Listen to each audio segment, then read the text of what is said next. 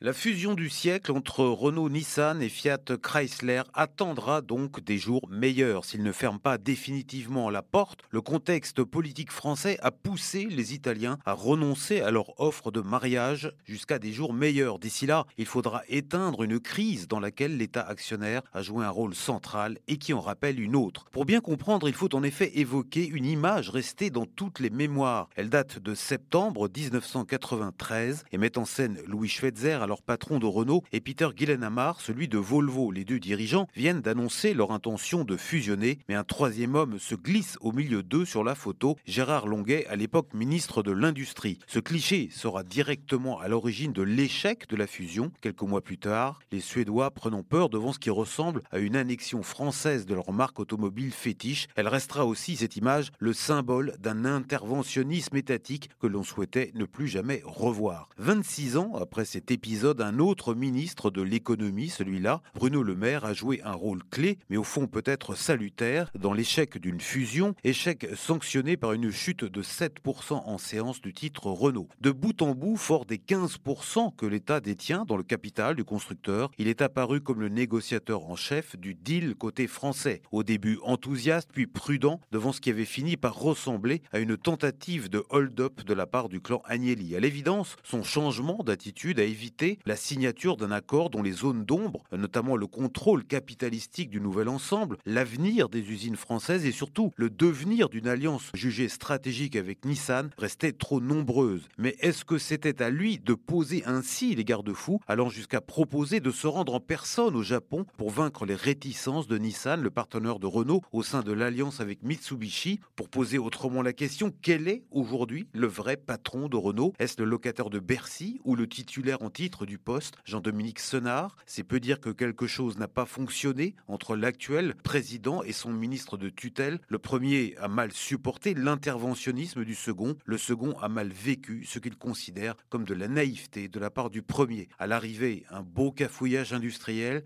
et une leçon au XXIe siècle. Il est temps que l'État français clarifie une fois pour toutes sa doctrine sur la gestion de ses participations publiques. Retrouvez tous les podcasts des échos sur votre application de podcast préférée ou sur leséchos.fr.